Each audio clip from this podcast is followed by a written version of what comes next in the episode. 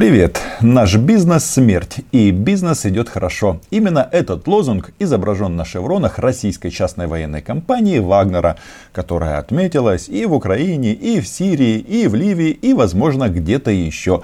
Так вот, этот слоган можно взять на вооружение и Владимиру Путину, особенно когда он ведет переговоры по Донбассу. В данном случае я говорю о том, что прошла видеоконференция Владимира Путина, Ангелы Меркель и Эммануэля Макрона. И знаете, конечно, Зеленского там не было, но э, такое э, бывает. Это не самое страшное. Вопрос в том, что релизы, которые были опубликованы по результатам этого диалога или монолога, они а, что-то очень похоже на то, что уже было. И они э, фактически без изменений публикуются с 2014 года. В общем, э, подписывайтесь на мой YouTube канал. Меня зовут Роман Цымбалюк. Мы здесь называем вещи своими именами. И эти э, переговоры, конечно, нельзя обойти стороной. Потому что э, у нас, конечно же, очень многие переживают, что Владимира Александровича на такое мероприятие не позвали. Но паниковать не стоит. Потому что независимо от фамилии президента, во-первых, такие форматы диалогов, они присутствуют, когда, я говорю, а, ведутся, ведется общение в трехстороннем формате, соответственно, Путин, Макрон и Меркель. А ранее, после таких контактов, а, Макрон и Меркель всегда созванивались с президентом Украины. Ну или каким-то образом информировали о результатах этих переговоров.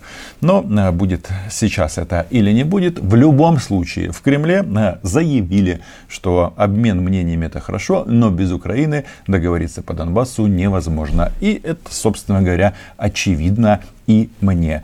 Хотя а, вот эти вот а, видео-чаты, а, общение по скайпу, оно, конечно, а, интересно само по себе, потому как а, Украина на данный момент занимает не первое место в европейской и российской политике.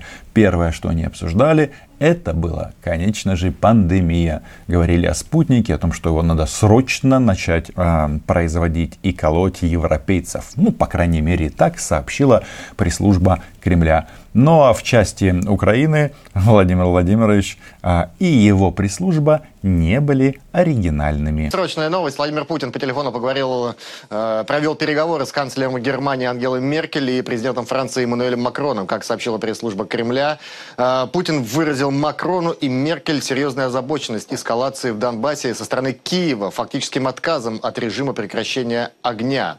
Но также подтвердили безальтернативность Минских соглашений.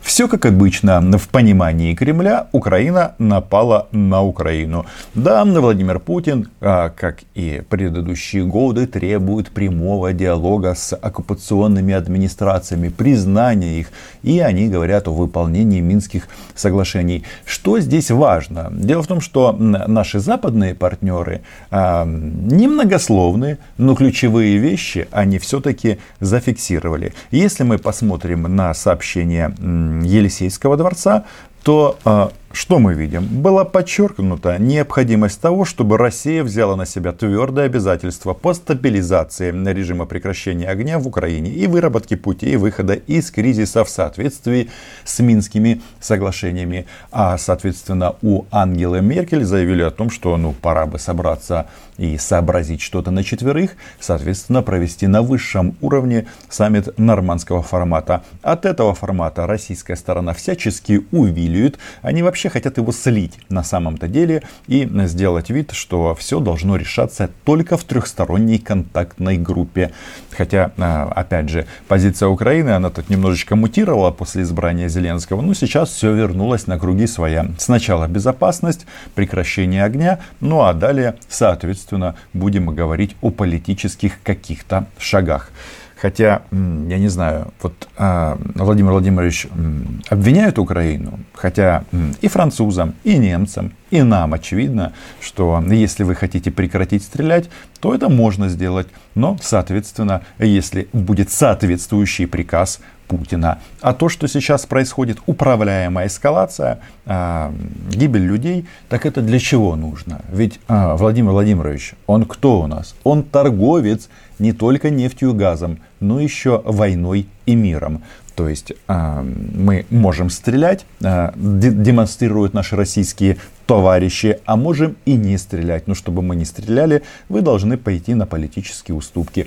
Что интересно, э, в ночь э, с 30 на 31 марта, когда Путин а, имел вот этот диалог с европейскими лидерами, а, его подчиненные в Москве занимались местью, так сказать, а, в рамках проекта «Братья и сестры» а, нас накрыла ответка. А, украинское посольство, точнее заборы напротив украинского а, посольства а, обрисовали, наклеили на них баннеры, на которых написано а, Крым это Россия. Почему говорю я об ответке? Потому что наши, соответственно, чтобы зафиксировать свою позицию, сделали то же самое, только 18, прошу прощения, 16 марта, когда россияне провели референдум в уже оккупированном российской армией Крыму и, а, соответственно, а, дали понять, что Крым это Украина. Ну, по поводу этой акции, вы знаете, я, честно говоря, отношусь к этому скептически.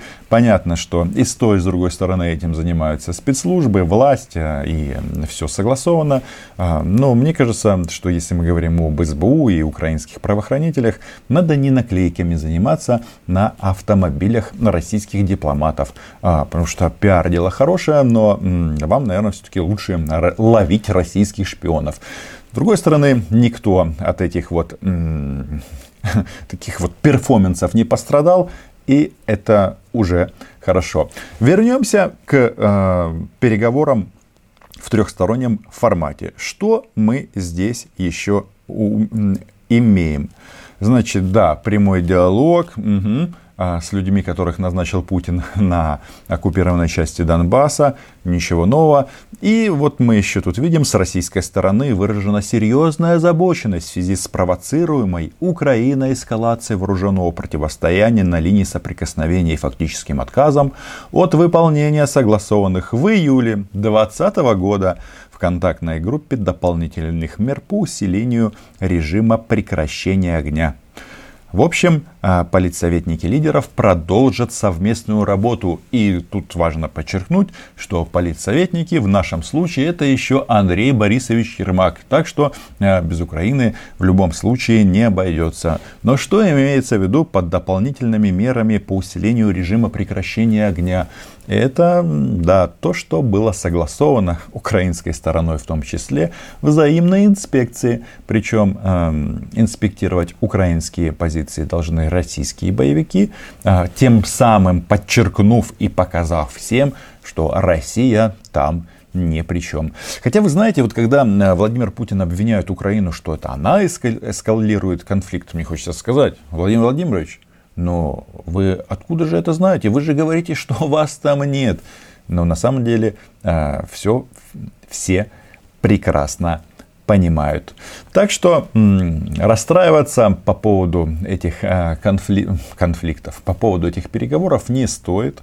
А, тут нужно смотреть на ситуацию реально и называть вещи своими именами. В частности, укреплять украинские вооруженные силы. Вот у нас накануне в Раде выступал начальник генерального штаба Руслан Хамчак, и он говорил о том, что российские оккупационные силы готовятся к провокациям, проводят учения, российская армия усилила свою военную группировку на границах с Украиной. Речь идет не только об оккупированном Донбассе, а фактически по всему периметру периметру.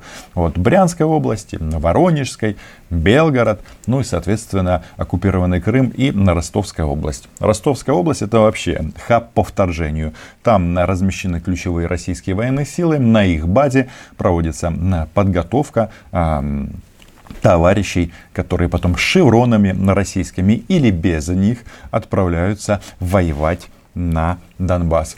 Что мне понравилось в выступлениях Верховной Ради? Потому что, оказывается, есть у нас люди, которые, ну да, любят попиариться на войне. Не без этого. Это наша прекрасная украинская политика. Выступал Петр Алексеевич Порошенко, упрекал Зеленского в том, что они называют Путина убийцей. Ну, как а, Байден и некоторые другие товарищи.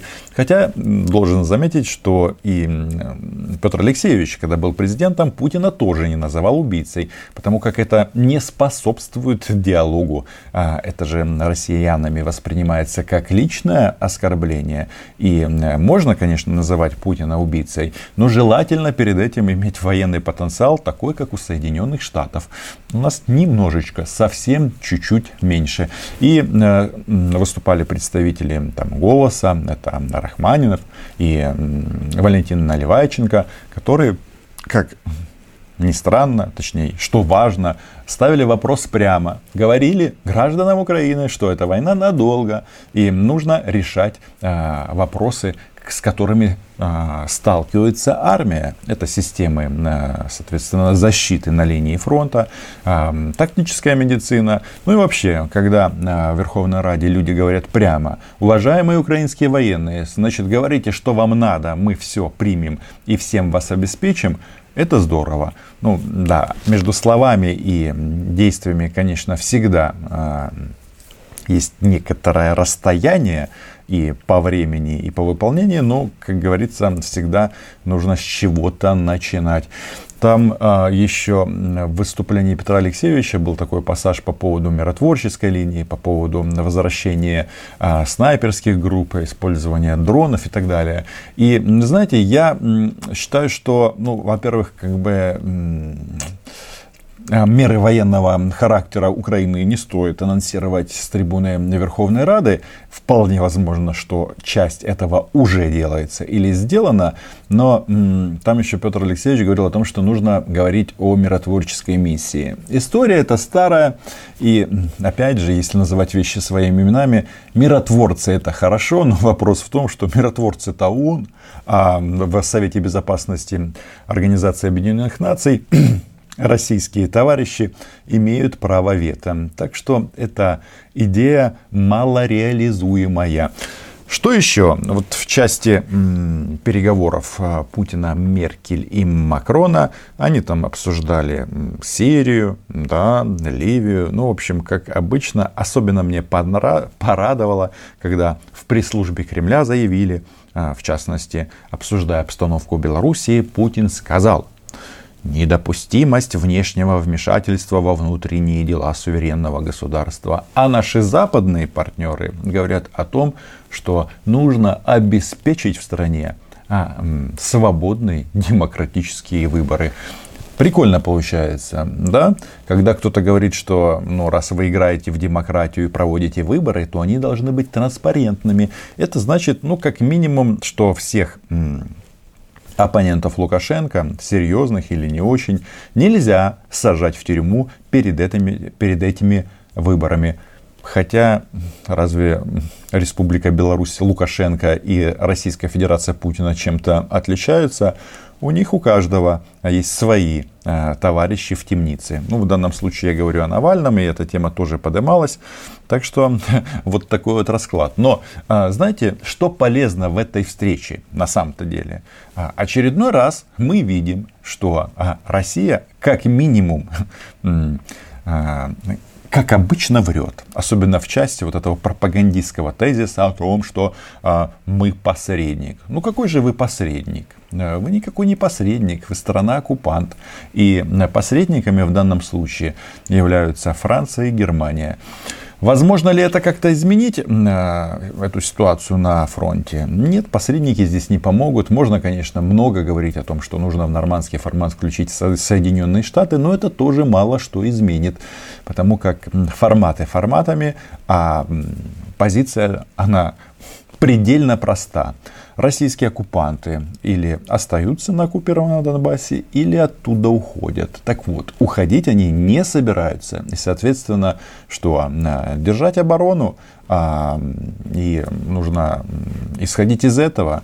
Это история надолго, и выход один и простой. Украинская армия должна быть обеспечена всем необходимым и повысить шансы на выживание украинских военных при любом развитии событий.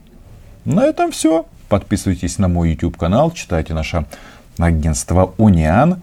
Да, если вам понравился э, этот лозунг, который, возможно, будет э, выбит на э, личном гербе Владимира Путина, наш э, бизнес смерть и бизнес идет хорошо, Пишите об этом в комментариях. Ну и вообще а, распространяйте это видео в социальных сетях, ведь это важно, чтобы граждане Украины а, называли вещи своими именами. Ведь а, один момент, когда мы говорим о заседании Верховной Рады Украины, где заслу, заслушивали военное командование, что там произошло?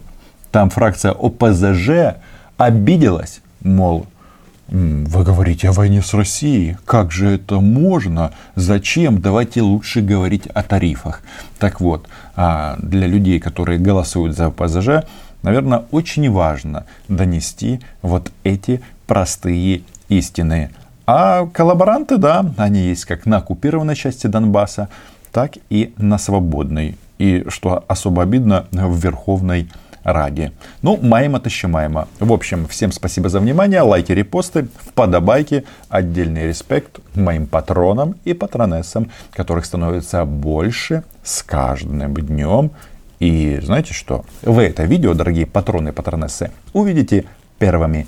Чао!